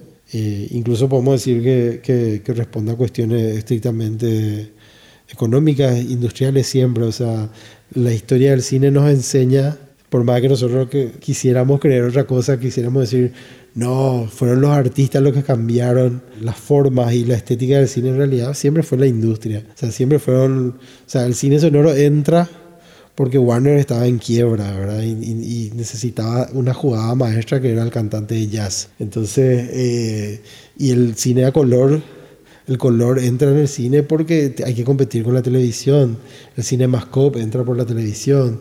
Eh, los sistemas de sonido, el sistema Dolby y demás, eh, todo es- todos esos cambios que son estéticos, técnicos y estéticos, eh, nacen por una cuestión estrictamente económica, ¿verdad? Y la duración de las películas y la estructura clásica de la duración de una película eh, está establecida por el tiempo que se consume una película, que se ve una película en una sala de cine y que se puede vender. Por eso no se vende una entrada para ver un cortometraje, ¿verdad? Porque 30 minutos o menos no, no se considera algo que uno se pueda ir a pagar para ver. Entonces tiene que durar más de una hora. Entonces, pero tampoco tanto más de una hora, una hora y media como máximo, para que pueda entrar determinada cantidad de películas en una función, de- en, una, en un día de función. Entonces, todo eso fue formando la misma industria. Igual, qué sé yo, las obras de teatro tampoco es que duran más de una hora y media, ¿verdad? O sea, hay como una cuestión así muy natural que se fue formando y que es lo que se sistematizó y se, se, se convirtió en convención. Volviendo a la cuestión, pero, eh, a la cuestión académica, eso es lo que finalmente uno es, eh, le transmite ¿verdad? Al, al alumno. Después el alumno, vuelvo a insistir, ¿verdad? rompe, hace lo que quiere con eso, pero por lo menos nosotros ya, ya cumplimos con el rol de decirles, esto es cómo funciona. Y eso es lo que se busca ¿verdad? con la carrera. Se busca abrir esas posibilidades de cine. De hecho, nosotros, por ejemplo, trabajamos la cuestión del guion de manera muy clásica siempre y la cuestión de la puesta en escena de manera muy, muy clásica. Y de repente en el último año eh, hay un taller con Paz Encina, el dinosaurio. Que eso eh, para mí es es una propuesta que lo que hace es justamente sacudirle al alumno que viene con un paradigma y después ella eh, les, les hace cuestionar todo eso, ¿verdad? Y, y a mí eso me parece súper saludable, que uno pueda cuestionar lo que, lo que uno aprendió también, ¿verdad? Y en, en las tesis tratamos de enfocar, de encontrar cuatro enfoques. Eh, como yo vengo de, de leer mucho, de estudiar mucho teoría del cine, entonces hay un enfoque en la carrera que es teoría y historia del cine para la gente que quiera hacer su tesis sobre eso. Eh, luego hay un enfoque en dirección, hay un enfoque en guion y un enfoque en, en dirección de fotografía, ¿verdad? Eh, que son como las áreas de tesis, donde el alumno elige que bueno, va a enfocar su tesis desde ese, desde ese marco. ¿verdad? Y, y obviamente con la posibilidad de que se expanda eso, pero bueno, eso ya, ya a futuro habría que ver, ¿verdad? Yo ahora ya no estoy ahí, eso es importante aclarar, ¿verdad? Yo estuve desde el 2013 hasta el 2021. A partir del 2021, bueno, salí de, de la universidad, sigo como docente desde aquel entonces, y a partir de ahí entré directamente a dedicarme a full a escribir y a hacer script doctor. Eh, consultoría, ¿verdad? Y hasta hoy, digamos que a eso, la docencia y a eso es lo que prácticamente me dedico. Y puedo decir que hace un año y medio, bueno, dos ya, ¿verdad? Que prácticamente vivo de escribir guiones y enseñar. O sea, lograste, o sea, hay que tener- en cuenta también que, o sea, que sos una persona casada, que tenés un hijo, que trabajando exclusivamente como guionista acá en Paraguay lograste tener una vida y, y pagar todas las cuentas y dedicarte exclusivamente a la escritura. Por el momento sí. Claro que es como entrar al mundo freelance, ¿verdad? Y es tipo tratar de planificar, pero no saber realmente hasta qué punto uno puede tener, ¿verdad? Tratar de tener un colchón en el caso de que de repente no pase nada, porque puede pas- eso pasó, por ejemplo, ¿verdad? Entonces pasa de repente no, que no pasa nada, o que los pagos no vienen cuando tienen que venir, ese tipo de cosas, porque hay que decir también que hay muy poca gente que puede solventar un guion. O sea, hay muy pocos productores que eh, siempre necesitan ellos recurrir a otros fondos. Algunos sacan de su propio bolsillo una parte y después para pagarte la otra parte tienen que buscar ya de otro lado, ese tipo de cosas. Esa parte de invertir en un guion es difícil, ¿verdad? Yo tengo la... Yo me siento privilegiado en ese sentido, sinceramente, ¿verdad? O sea, eh, yo no sé de dónde ni cómo, de repente un día, en el 2013 creo que fue, Juanca se me acerca y me dice quiero que, que, que lea mi. ¿verdad? De hecho, ah, vuelvo atrás un ratito, ¿verdad? cuando yo me formo en, en el máster en guion, la especialidad que yo hago en, guión- en el máster es script doctor. Porque es algo que yo, de hecho, pensé mucho y dije, bueno, es algo que, que estaría bueno hacer acá, que falta. Sin embargo, hice, ese, o sea, hice esa especialidad, pero yo nunca ofrecí ese servicio. Hasta que un día Juanca me dice, hey, quiero que lea mi guion de los buscadores. Yo, eh, pero ¿por qué, verdad? ¿De dónde? Tipo, alguien le sopló, alguien le dijo algo, o, o no sé, ¿verdad? Entonces yo dije, ah, bueno, voy a empezar entonces con esto. Y vinimos acá y leímos su guion escena por escena, le di todo un retorno, fue tipo mi primer ejercicio como escritor acá, con los buscadores, ¿verdad? Y, y eso me, me, me, animó a empezar a, a, No empecé a ofrecer el servicio, pero sí a hacer que la gente sepa que yo puedo hacer eso, ¿verdad? Si es que necesitan. Y costó mucho porque realmente poca gente quiere compartir su proyecto contigo, ¿verdad? O sea. Pero de a poquito era algo que mientras que estaba en la carrera, ¿verdad? Mientras que... Hay que decir ahí que yo tuve que dejar totalmente mi carrera cinematográfica, digamos. O sea, lo máximo que pude hacer en ese proceso de ser director de la carrera y docente fue escribir un, uno o dos guiones de largometraje, ¿verdad? entre ellos uno que se llama Física 4 que estuvo en varios laboratorios y que, que, está en proceso de desarrollo y que quiero filmar algún día, eh, ojalá que lo, lo, antes posible. Y otro proyecto de terror que también estoy en, en desarrollando, que son míos. Pero en ese proceso solamente máximo pude escribir, pero ya no pude más filmar nada, ¿verdad? Todo lo que es hacer cine se cortó con eso. Entonces, volviendo a... Y volviendo en el tiempo otra vez ahora, después de que se terminó mi, mi, etapa académica, digamos, ahí sí como también me empecé a abrir más para el tema del escritor y ahí sí como que empecé a avisarle a la gente, ¿verdad? Tampoco hice publicidad ni nada, sino que dije, hay gente, bueno, acá yo puedo hacer este servicio. Y empecé, me empezaron a llegar gente que, que necesitaba ayuda con sus guiones. Entre esos proyectos surgió lo de la última obra. La última obra era un guion de Mauri Martínez, que eh, Héctor es el director, y ellos, bueno, sentían que había algo ahí que faltaba, ¿verdad? Con, y también está Mariana, la productora, ¿verdad? Entonces ellos me, me, me piden a mí que yo le, le, haga una consultoría, ¿verdad? Le lea y les diga qué, qué es lo que me parece que le falta. Entonces hice eso, les di más o menos esto, esto, esto se puede hacer para mejorar. Cuando ocurre eso, ellos están en una etapa ya muy previa al rodaje perdón, muy previa a la preproducción. En una de esas, después de eso, tipo, yo les hice eso y bueno, ya no, supe más nada del proyecto. Acá de repente me, me llaman y me preguntan si yo no podría eh, reescribir el guion, ¿verdad? Y, y, justamente aplicar todas esas cosas que yo planteé que, que son para mejorar, porque ellos ya no tenían tiempo de, de hacer ese trabajo. Entonces, al principio medio me, o sea, al principio entré en, es un, entré en conflicto, ¿verdad? Porque es como le digo a todo el mundo, es como ese, eh, esa película de Chaplin del nene que tira, que tira la piedra, rompe la, el vidrio y se va, y de repente aparece Charlie Chaplin ahí con con, con sus vidrios para vender, ¿verdad? O sea, yo mismo le dije, esta película tiene este problema y después me contratan a mí para solucionar, ¿verdad? Era como tipo, eh, en, éticamente no me parecía mucho. Pero después ahí me, eh, hablando así que sé yo, dale si que, me insistieron un chiqui y me animé, ¿verdad? Y, y así tipo, en, en, muy poco tiempo, eh, había algunas cosas que no podía, fue todo, fue un desafío interesante porque tenía una cantidad de escenas la película tenía que tener, no sé, 90, el guion tenía 95 escenas y yo tenía que reescribir, pero mantener la misma cantidad de escenas, ¿verdad? Eh, y eso implicaba cambiar muchas cosas de, de, la estructura narrativa, particularmente de personajes y demás.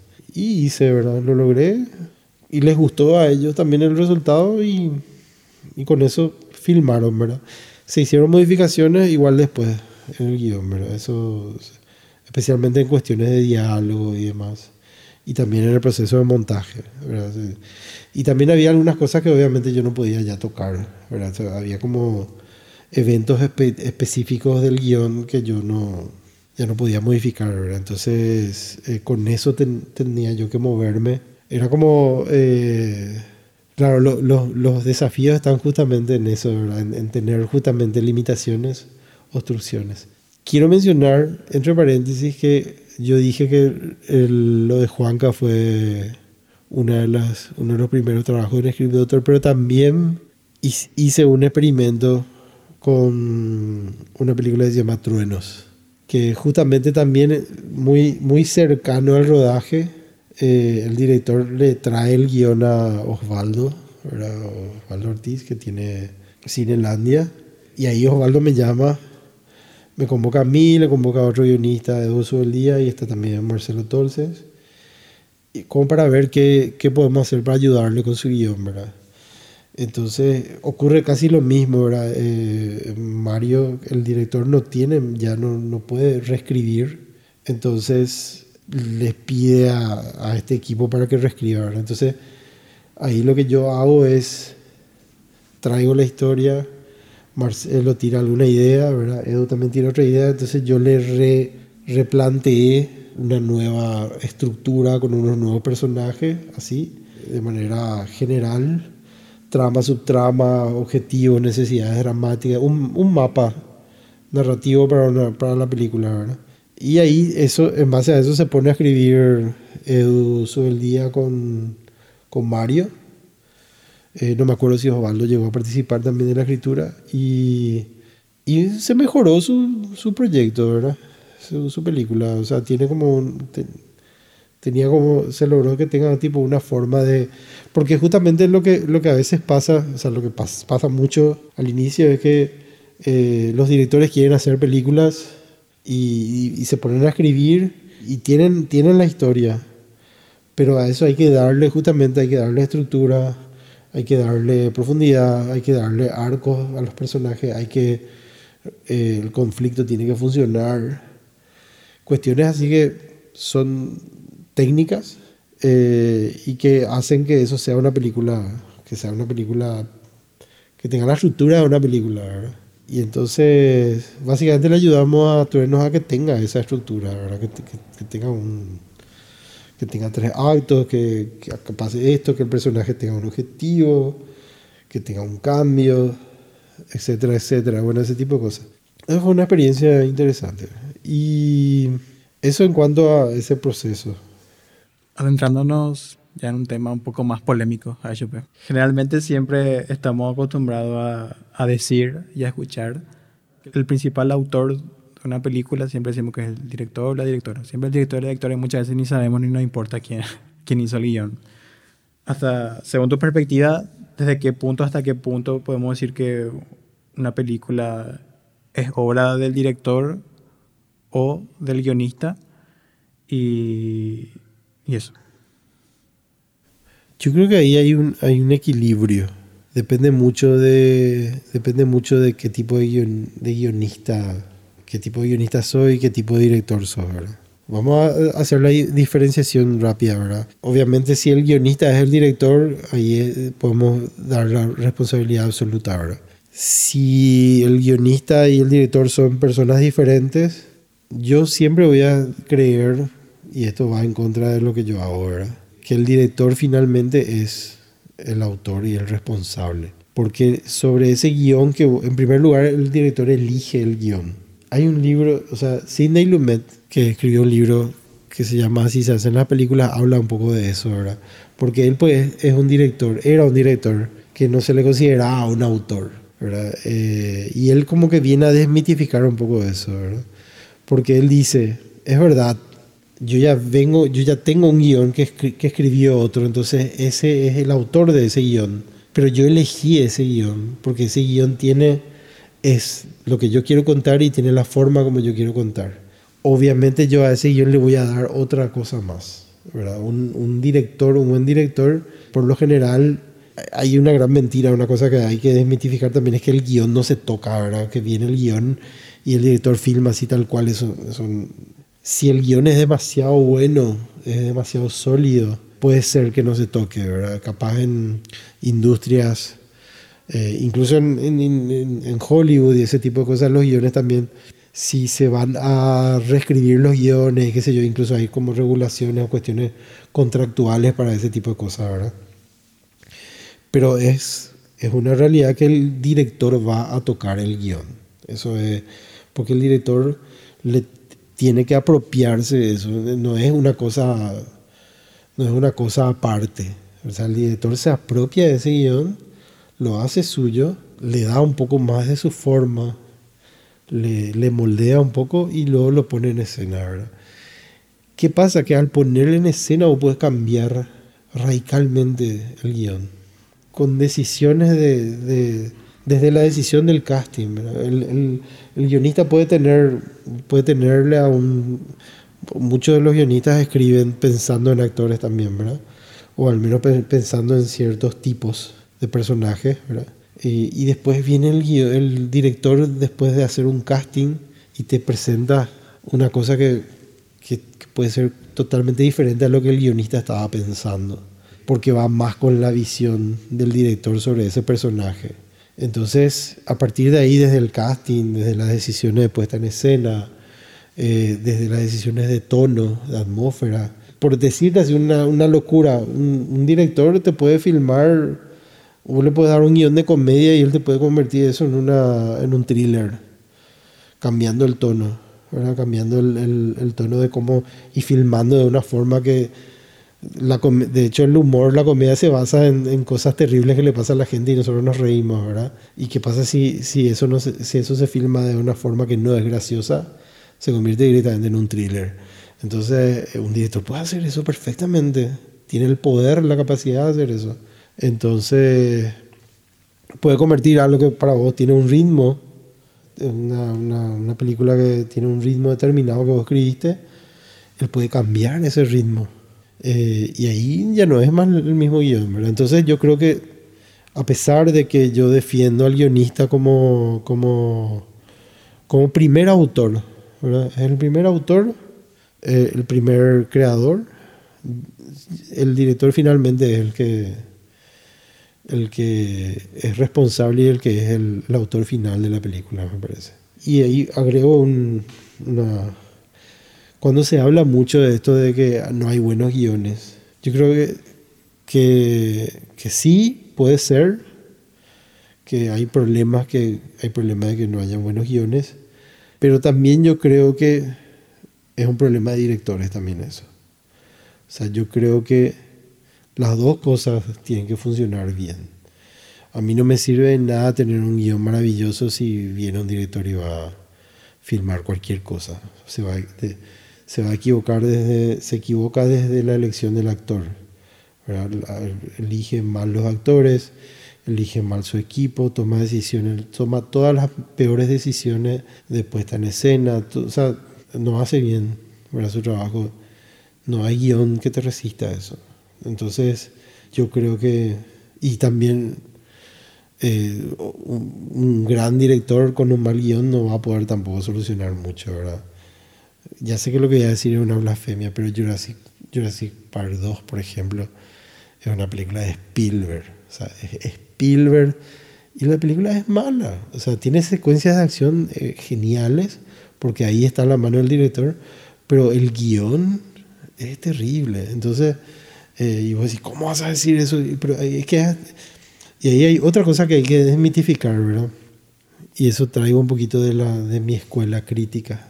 No, o sea, no, no porque no podemos nosotros, y con esto no estoy queriendo hacer tipo apología a la mediocridad, pero no podemos nosotros exigirle al cine paraguayo, por ejemplo, todavía un nivel de lo que le estamos exigiendo a las otras cinematografías, porque todo es un proceso. No sé quién, quién solía decir, o creo que esto es medio un cliché, lo, lo- nadie nace siendo Spielberg, ¿verdad? por tirar el ejemplo más, ¿verdad?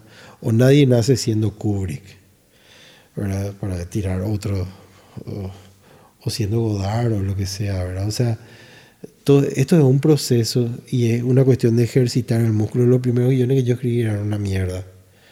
Y probablemente ahora con ponerle que estén mejor, pero no sé yo si están a un nivel internacional o a un nivel de, de guiones que se escriben en industrias que están funcionando desde hace rato, con guionistas que vienen escribiendo desde hace rato.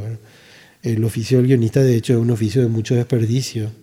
El mismo Guillermo del Toro decía, ¿verdad? O sea, él tiene, no sé, 10 guiones guardados, ¿verdad? De los cuales uno se filma y después tiene otros 10 que guarda y así, ¿verdad? Y eso es mismo, yo tengo muchísimos guiones que escribí que no se filmaron y que no se van a filmar. Eh, y eso me sirvió a mí para ejercitar el músculo, ¿verdad? Para, porque esto tiene que ser así. Hay industrias que necesitan, o sea, que necesitan proceso. Por ejemplo, eh, el cómic paraguayo, ¿verdad? Me voy por un poquito por las ramas, pero vuelvo a entrar. al cómic paraguayo le, como que le pasó un poco lo mismo que el audiovisual, que el cine paraguayo, ¿verdad? No se puede desarrollar mucho. En primer lugar, porque no hay un consumo de eso, ¿verdad? Por, por una parte. Pues yo creo que también que de por ahí si hay un siete cajas del cómic, capaz le falta al cómic un, un siete cajas, ¿verdad?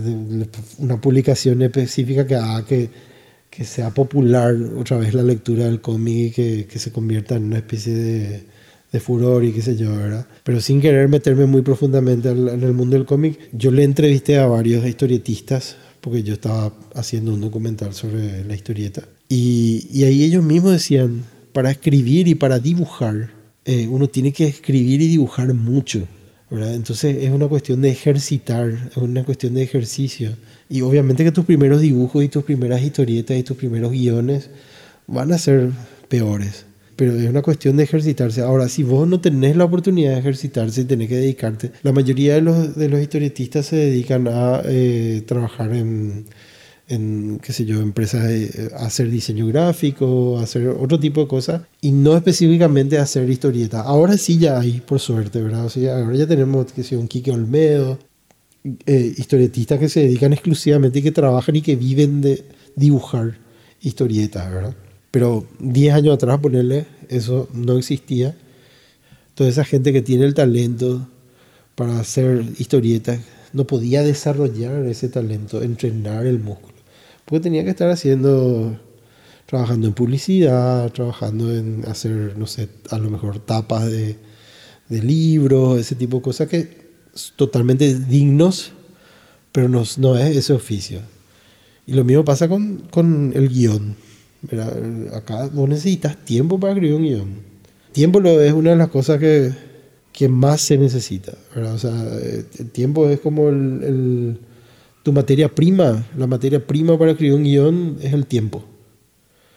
Porque las ideas vos podés tirar, tirar, tirar, tirar, pero después tenés que hacer funcionar.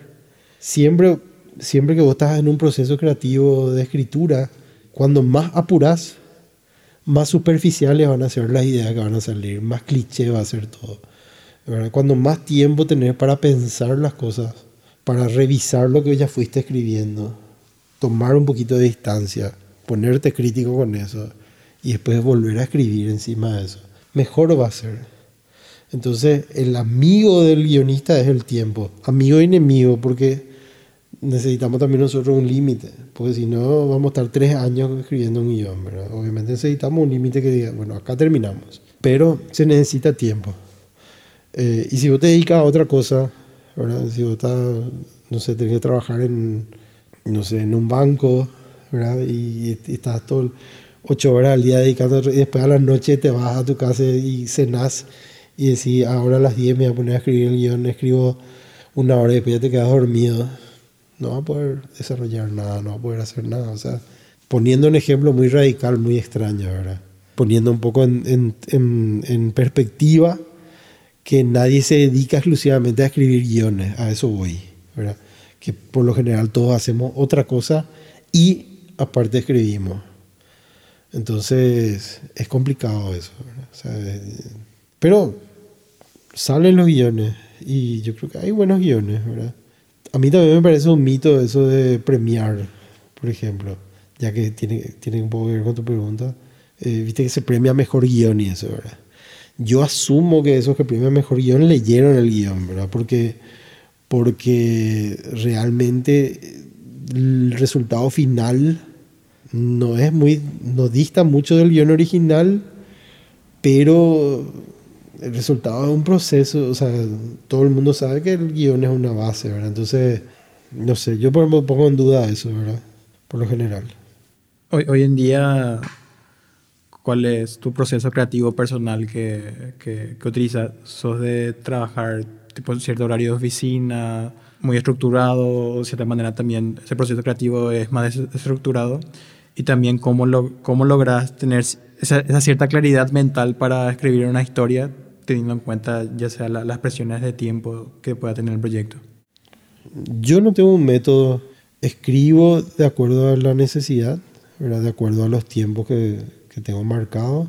Por suerte no me pasa eso de, de, problemas de inspiración, ese tipo de cosas que, que, te dicen que ojalá que la inspiración te, te venga trabajando y eso, ¿verdad? Pero ¿sabes por qué eso es?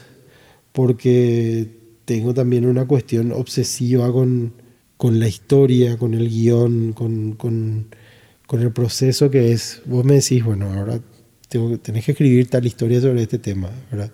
En el momento en que empezó el proceso creativo, yo estoy pensando todo el tiempo en eso, soñando y todo, ¿verdad? O sea, en el auto, en la ducha, eh, antes de dormir, en cualquier momento en, en, el que obviamente no tenés que estar haciendo otra cosa conscientemente, vos estás constantemente pensando en, en la historia, en los giros, en la estructura, o sea, constantemente, ¿verdad? Entonces, cuando llega el momento en el que tenés que escribir algo, ya tenés una cantidad de cosas que ya fuiste pensando, eh, incluso a veces tomando nota, ¿verdad? Así en cualquier momento, tipo, ah, esto, ¿verdad? Entonces, con eso de, de alguna manera solucionamos el problema de la página en blanco, ¿verdad? De que es estar constantemente, ¿verdad? Pensando en eso, ¿verdad?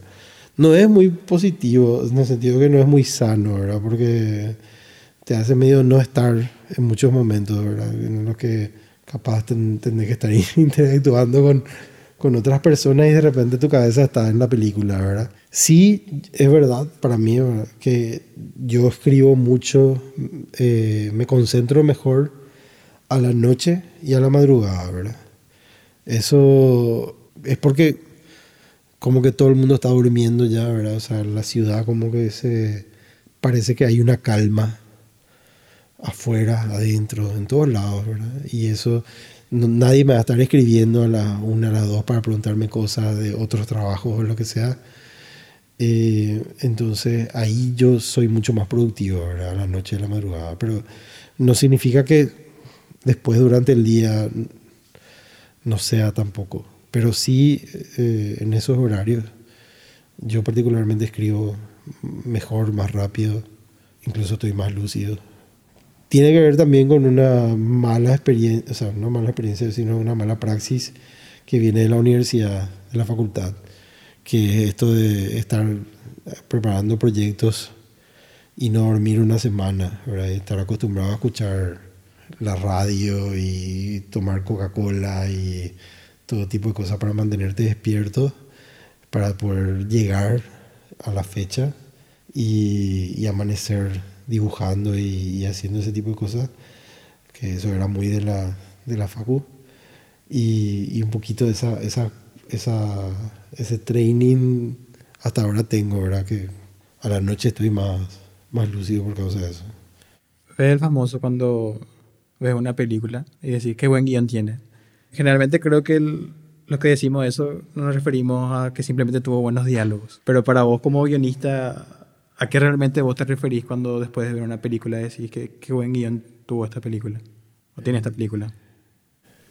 Y depende del tipo de película. Cuando estamos hablando de un policial o de una cuestión así de género, cuando vos, cuando, cuando vos te das cuenta que cuando te sorprenden, cuando hay giros que te sorprenden, cuando hay cuando la película se va por, por cosas y cuando te cuando si te sorprende significa que, significa que eh, lograron hacer el proceso de prestidigitación y logra, lograron esconder los hilos muy bien. ¿verdad? Entonces, eso para mí es, es una pericia de escritura. O sea, me parece que alguien que logra manipular muy bien al espectador, cubrir las huellas y, y llevarla hacia donde quiere y sorprenderle con algo, me parece que eso es un buen guion. Te digo, por ejemplo, una que, que, que me parece que, que incluso más por su estructura, aunque de repente de Prestige, no sé si, ya que hablamos de prestigitación, ¿verdad? la de los magos, la de Christopher Nolan, es donde David Bowie hace de eh, Nicolás Tesla, que me parece que es lo más genial del universo. Y que esa película, por ejemplo, encima es meta, ¿verdad? Porque el mismo truco que él está haciendo como guionista es lo que postula la película todo el tiempo, ¿verdad? Que hacerte creer algo que realmente está ahí, pero vos no estás viendo porque no estás viendo porque el trabajo del mago es justamente esconder su, su técnica. Y, la película funciona muy bien en ese sentido, ¿verdad? Te va, te va como planteando cosas, te va llevando hacia cosas que, que de repente te empiezan a sorprender. Y pero al mismo tiempo que eso te empieza a sorprender, te lo estaba diciendo desde hace rato. ¿verdad? O sea, te, te, lo estaba avisando. ¿verdad? Entonces vos sí, claro, y ahí vos tenés un guion que es muy... te sorprende, eh, no es para nada predecible. O sea, vos no te esperás realmente. Y no es, que, no es que para mí sea un valor el giro inesperado, porque eso es algo que también es un cliché, ¿verdad? O sea, eh, en, al final de los 90, después de Sexto Sentido, bueno, un poco antes ya, ¿verdad? Hubo como una especie de, de, de ola de películas que al final te daban como un giro, ¿verdad? Y, y uno estaba esperando eso. Eso está bueno, pero siempre y cuando ese giro resignifique la película y funcione temáticamente, está bueno. Pero si es el giro por el giro nomás, es como. Ahí es como una especie de recurso superficial de, de guion, ¿verdad? Que se suele pasar también, ¿verdad? Suele como pasar, o sea, te das cuenta. Y esa es la diferencia entre un buen guion y un, y un guion que no está tan bueno. Pero bueno, en el caso de las películas que son así como de misterio, más formales, más de, por ejemplo, de Prestige tiene esto que hay una persona leyendo una carta, entonces empezamos a ver lo que, lo que se ve en la carta, pero después vemos que esa persona otra vez modifica eso, entonces no podemos, no podemos estar seguros que lo que se está leyendo en esa carta es totalmente real, ¿verdad? o sea, es, fiable.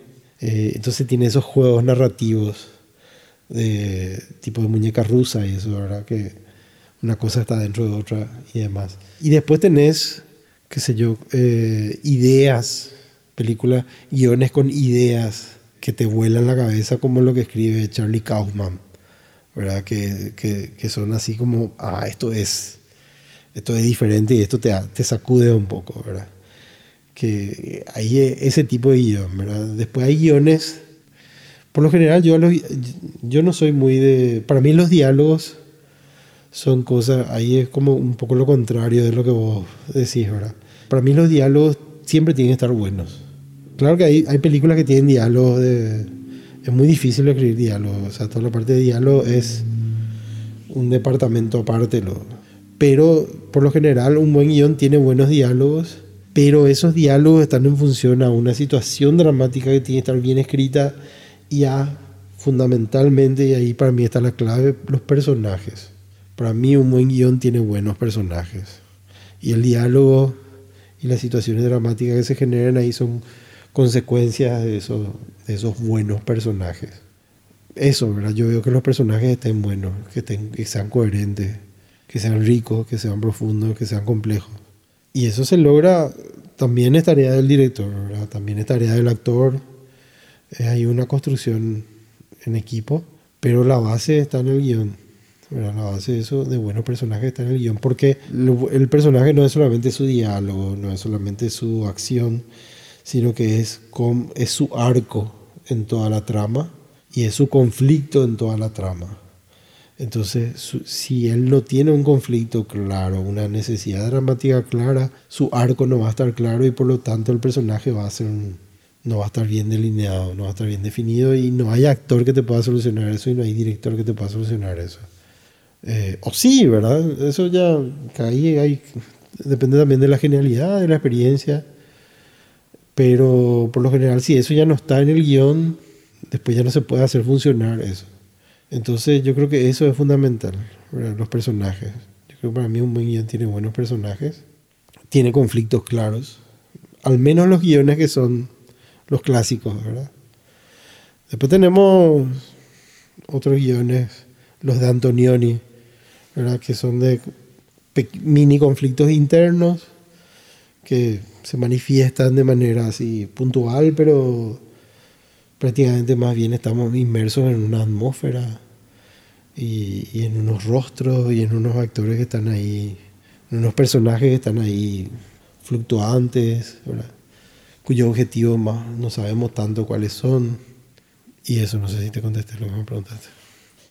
¿De qué manera, o sea, cuando no estás trabajando actualmente, te, te gusta estimular tu, tu músculo creativo?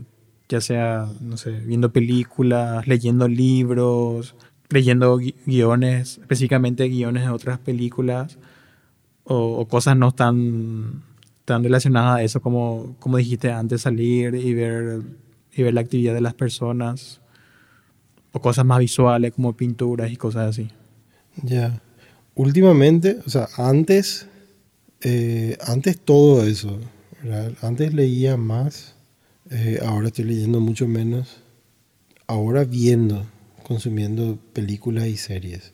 Eh, eso es algo que, que, para mí es obligatorio y, y incluso ahí quiero jactarme de un superpoder que capaz tienen muchos y que no, que no lo saben eh, y que es una bendición para este mundo cinematográfico que es yo puedo ver de todo o sea yo puedo ver desde la última película de Los Vengadores y eh, del MCU hasta la película francesa más de nicho, más de autor que, que se estrenó en, en Cannes o lo que sea y tengo el igual disfrute de ambos, ¿verdad?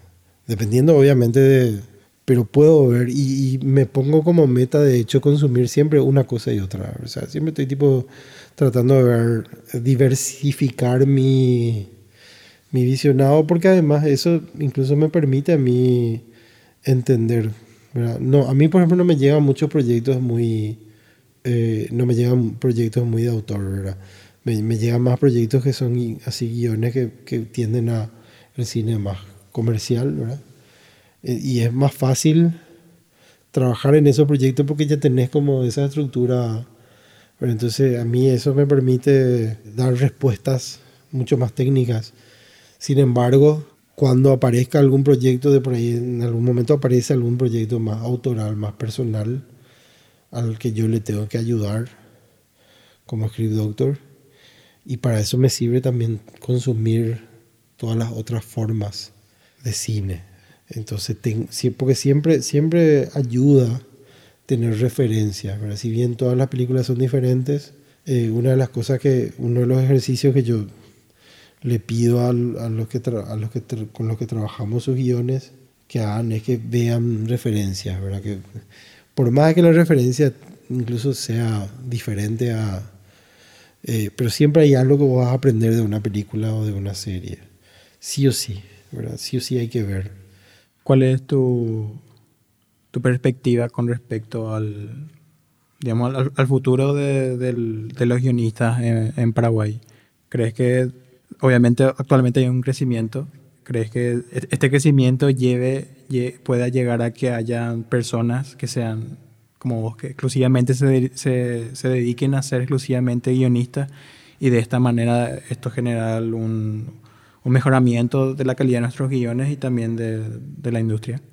Sí, yo, yo creo que un punto con, con respecto al punto de que haya guionistas, existan guionistas, cuando nos referimos a, a, guionistas para cine, digamos que ahí podemos decir que hay pocos que están dedicándose exclusivamente a eso.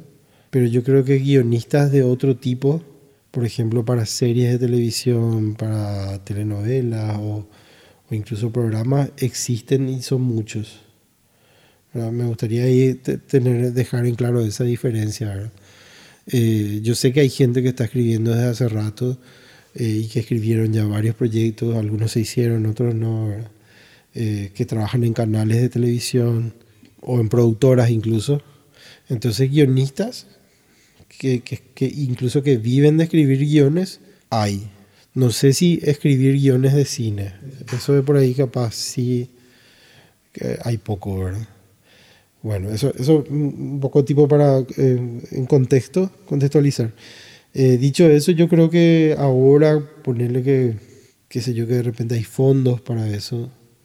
Eh, aparece el INAP, ¿verdad? que tiene que empieza a dar fondos para desarrollo de proyectos, entonces eso permite que eh, los productores ya tengan ese primer fondo para contratar un guionista que se pueda dedicar exclusivamente a escribir un guion durante un tiempo determinado, yo creo que sí se van a desarrollar más guionistas. Eh, guionistas como profesionales independientes al director. Porque también es cierto que nosotros tenemos mucha cultura, eso es una realidad latinoamericana eh, en general, de, de que, que director y guionista sean el mismo quiero o prefiero que se desarrolle, capaz, es el oficio del guionista como alguien que, que está separado del director y que pueda que pueda servir justamente para que para que el director pueda desarrollar su historia. Pues yo creo que igual el director, por más de que sea el director el guionista, igual él necesita, en algún momento su proyecto tiene que pasa por algún laboratorio, pasa por un script doctor o pasa por alguna instancia donde, donde hay la mirada del otro que complementa la suya o que es crítica con su mirada, ¿verdad? Y yo creo que ese mismo ejercicio puedes hacer siendo director contratando un, un guionista, un co-guionista. Es muy solitario el proceso de escritura de un guion. Eh, y yo siempre recomiendo que, o sea, para mí lo mejor es que se trabaje con otra persona porque no estás encerrado en tu... Tienes otra mirada que está ahí complementando la tuya o en oposición para generar un debate y, salgan, una, salgan nuevas ideas, ¿verdad? Entonces, yo creo que hay que desarrollar el oficio del guionista, yo creo que se va a desarrollar, se está desarrollando. Y también hay, no llegamos todavía ahí, pero adelanto, capaz.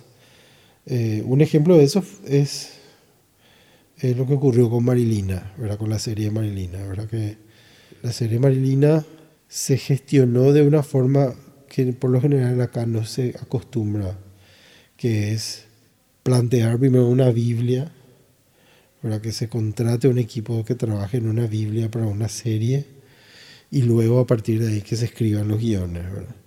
Eh, que se arme un writer's room, o sea, una sala de guionistas que trabaje en un guion con una cabeza y después los guionistas que escriben, bueno, la cabeza también escribe, pero eh, hay como una especie de, dirección de, esa, de ese equipo y que eso se vaya desarrollando como, como oficio.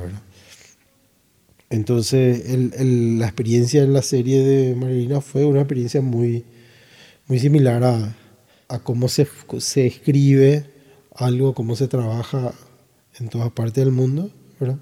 Y si eso se establece como modo de trabajo común, yo creo que vamos a estar desarrollando una buena práctica y el oficio del guionista como, como tal, ¿verdad? O sea, esperemos nomás que, que esa práctica pueda ser replicada, ¿verdad?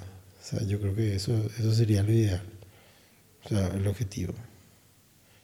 Muchas gracias, Sergio. Gracias a vos, Juan. Si te gustaría conocer más historias de contadores de historias, suscríbete y calificanos en Spotify con 5 estrellas. Muchas gracias por escuchar.